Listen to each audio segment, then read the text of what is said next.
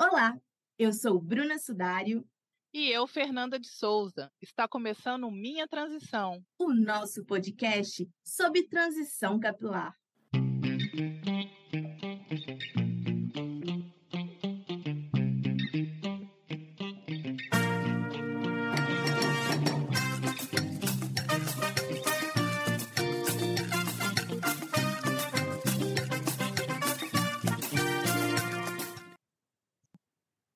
Sons, ritmos e batidas que nos conectam à nossa ancestralidade. A dança conta a história de um povo e é uma das manifestações culturais mais vivas e importantes. Ela faz parte da nossa identidade. E nesse clima de dança e muita axé, estamos recebendo hoje no Minha Transição a coreógrafa, antropóloga, arte educadora, bailarina e também jornalista Júnia Bertolini. Ei, Júnia, como é bom te receber aqui no nosso podcast. Queria que você se apresentasse um pouco melhor para quem ainda não teve o prazer de te conhecer. Então, meu nome é Júnia Bertolino, eu sou mãe de Dandara Bertolino e de Jayamani Bertolino. E sou filha de Dalva Santana e Elcio Bertolino. Sou aí de uma família das, da Casa das Sete Mulheres, e, somos, e tem dois homens. E, e a turma é toda de BH. E, Júnia, conta pra gente um pouquinho de como que foi a história com o seu cabelo, como que foi o seu processo aí de transição capilar. Aqui no Minha Transição a gente sempre começa falando do cabelo, né, das convidadas, e aí a gente queria também que você contasse um pouco dessa sua relação com o seu cabelo pra gente.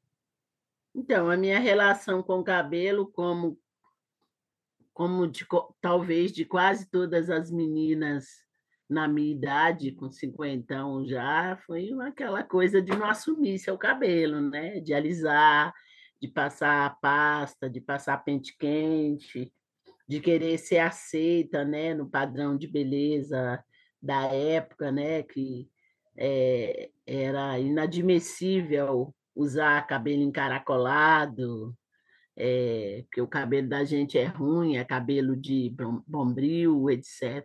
É, quase fiquei careca, né? Porque passando essa pasta, passando um tanto de química.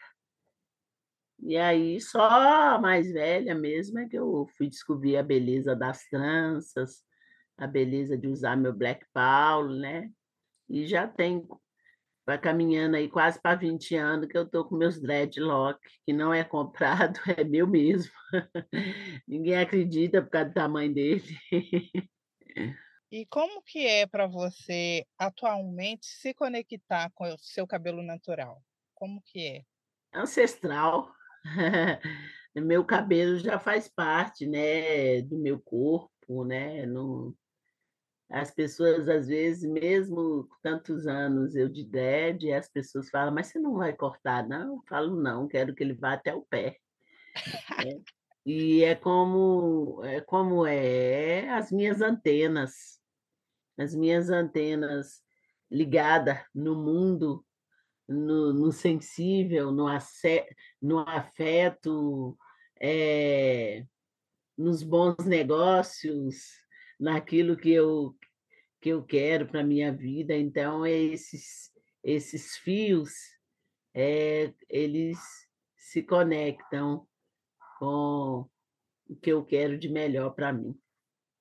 Você já pensou que em algum momento, assim, alguma pessoa que já te viu e tal, ou até mesmo na sua família, esse fato de você deixar o seu cabelo natural já inspirou algumas pessoas, ou até mesmo sua filha, porque ela também deve ter passado por situações assim, né? Como que você lidou com, com na época, assim, com ela? Não, o filho é fogo, né? Porque a escola é o, é o maior espaço de, de preconceito e de racismo, né? Então, minha filha, né, eu me via toda de trança afro, de tudo. Ela trançava, eu trançava dela também. E, mas na primeira oportunidade, não sei se era com 10 anos, com ela chorou e era aniversário dela, eu perguntei o que, é que ela queria de presente, fazer prancha. Aí eu levei também, né? Fazer. Prancha eu não deixei, não, mas eu deixei escovar. E é isso, né? Mas hoje, ela com 22 anos, é bom ver ela usar de todos os jeitos, com alongamento, com trança, amarelo, vermelho, é, peruca. É... Do jeito que ela se achar, do jeito que ela achar melhor, né? É. E é isso, isso acaba né? inspirando também a, a, neta, também sua neta também, né? Tá pequenininha ainda, mas já vem assistindo que é. ela pode usar o cabelo dela da forma que ela achar melhor. Né? E com certeza, né? O, a, o pensamento, como é que é? O, as palavras comovem, mas o, o exemplo arrasta. Verdade. Cuidado com suas atitudes. Com certeza. E, Júlia, quem te conhece logo lembra da dança, né? Que você aí é essa referência para a gente. Mas como que começou a sua história com a dança? Conta um pouquinho para a gente. Então, começou na família mesmo. A inspiração vem dessa família negra, que é uma família festeira, que é uma família que gosta de festa, de dançar, né? Meu pai era, era mestre cuca e fazia aquelas coisas gostosas de comida, mas tocava um pouco de gaita. Meu tio tocava sanfona, o meu outro tio dançava bolero, me pegava para dançar bolero. E eu acho que a coisa do samba, então, assim, inspiração começou na família. Agora, só com 15 anos é que eu realmente fui fazer uma aula paga, né? Uma aula. Eu fiz um ano de jazz. Fui lá no União Recanto Clube, lá no bairro Santo Inês. E aí meu professor, que era é Pierre, eu acho que ele é vivo ainda, aí ele falou assim, nossa, você tem jeito para dança, viu?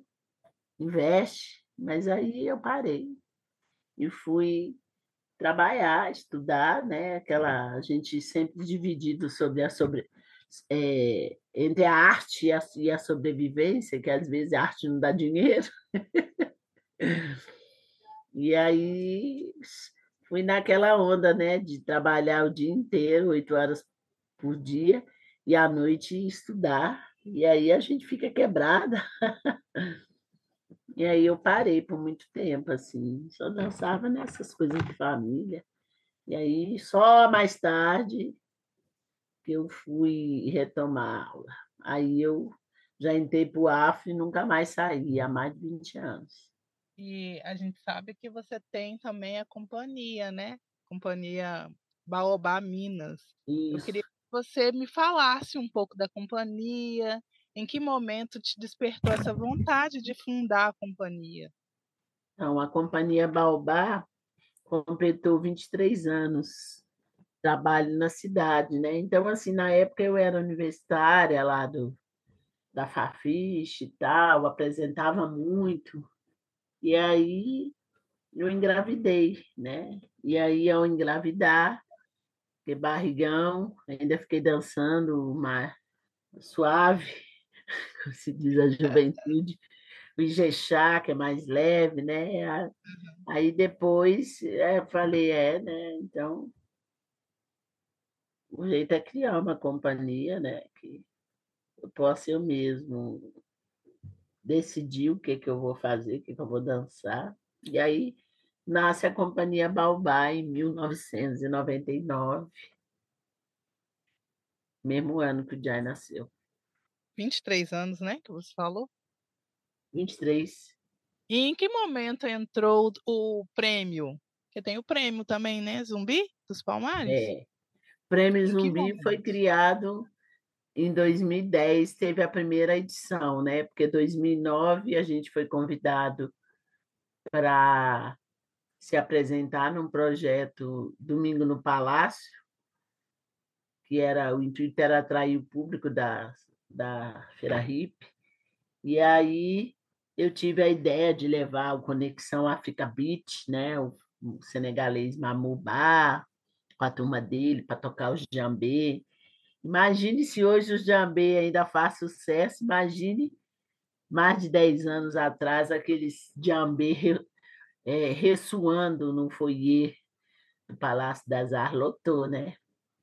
E aí é, foi um sucesso né, o evento, e, e aí a presidente da casa, na época era Camargo, é, ela gostou tanto que eu aproveitei e falei, ah, eu, eu tenho vontade de ter esse espaço para fazer uma festa, uma grande comemoração da consciência negra.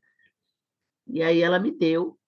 E aí foi quando eu conheci a Dona Bela, é uma rainha do Congado, lá do bairro São João Batista, ó, lá do bairro Santo André, da Guarda São João Batista. E ela me falou que nunca tinha entrado no Palácio das Artes aos 106 anos. Eu falei, o quê? Não, a senhora vai entrar, vou fazer um evento, a senhora vai entrar. E aí, nessa coisa de levar ela lá, um amigo me deu ideia, falou, por que você não cria um prêmio? Tal. Homenageia ela. Aí eu falei, uai, pode ser. Aí fiquei pensando, a gente, né, quando a gente pensou, a gente pensou cada ano chamar um confeccionador né, do prêmio, mas aí o, o Jorge dos Anjos eu cheguei perto dele e falei: Ó, oh, consegui o palácio, mas não tem dinheiro. Você abraça. Aí ele abraçou comigo já são, vai para a 14 edição.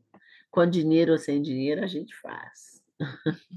Mas pensando no papel da dança afro, na importância que ela tem, né, em especial assim para o povo negro, como que a gente pode demonstrar, né, a importância dessa dança? Porque a gente sabe que ela é importante, mas muitas pessoas às vezes não têm conhecimento ou não valoriza, mas qual o caminho que você acha que a gente pode trilhar aí para demonstrar a importância da dança afro para as pessoas, em especial para o nosso povo negro?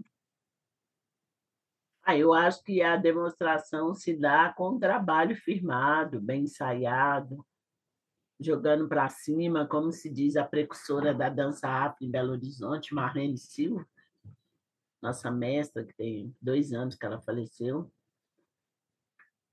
ela falava: Eu quero o melhor teatro, um, um, os melhores músicos, o melhor, o melhor elenco, o melhor figurino. É jogar para cima.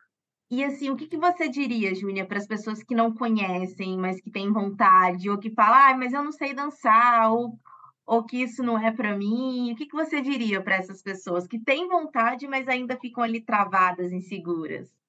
Eu diria, sente seu coração. Seu coração pedir, né? Vem. Se não, cai fora mesmo, assim, porque essas coisas do dançar, do sentimento, é, é importante ter conexão. Respeitar essa conexão, né, no caso. Que às vezes Exatamente. a pessoa quer, tipo, tem vontade, mas não é aquela conexão. Então não vai fluir, no caso, né? Uhum. Exatamente.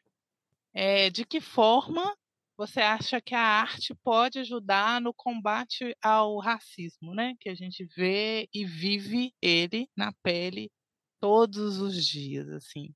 De que forma que você acha que a arte ajuda? Eu acho que ajuda no sentido de criar nas narrativas negras para a gente poder falar das nossas inquietação, das nossas dores, da nossa alegria, que a dança traz uma narrativa, uma história, uma identidade, uma ancestralidade. Então tem como através desse dançar fazer como Conceição Evaristo afirma muito bem a escrevivência. São várias formas de dizer, de poetizar, de narrar um texto. E a gente narra com a, com a fotografia, a gente narra com rabisco, a gente narra com a, o som, a gente narra com canto e com movimento. Então, escrevivências sempre. Sim, bem bacana isso, pensar dessa forma. E, Júlia, a gente está encerrando aqui o nosso papo. Se você quiser completar mais alguma coisa do que a dança significa assim para você, enquanto mulher negra, né? enquanto essa pessoa que tem uma representatividade aqui na cidade de Belo Horizonte. Fica à vontade aí para completar mais alguma coisa que você queira, né? Ah, eu agradeço. Agradeço à comunidade de Belo Horizonte por abraçar o Prêmio Zumbi de Cultura, né? Quantos e quantos anos todo mundo fazendo as coisas de graça. Começou com 10 categorias e hoje nós já estamos com 19. Então, é que realmente a comunidade abraçou, isso eu agradeço e dizer assim que eu tô, sou uma pessoa muito feliz por trabalhar por arte, com a arte, por fazer aquilo que eu amo. Eu gosto de ser artista, eu gosto de dirigir, de, de atuar, de inventar, de criar, né? E aí é nesse lugar que eu tenho essas oportunidades todas e, e arte é vida, é saúde. Axé. Axé, maravilha. Então, só te agradecer mais uma vez por esse papo, por esse momento aqui com a gente. E nesse clima, a gente encerra mais um episódio do Minha Transição.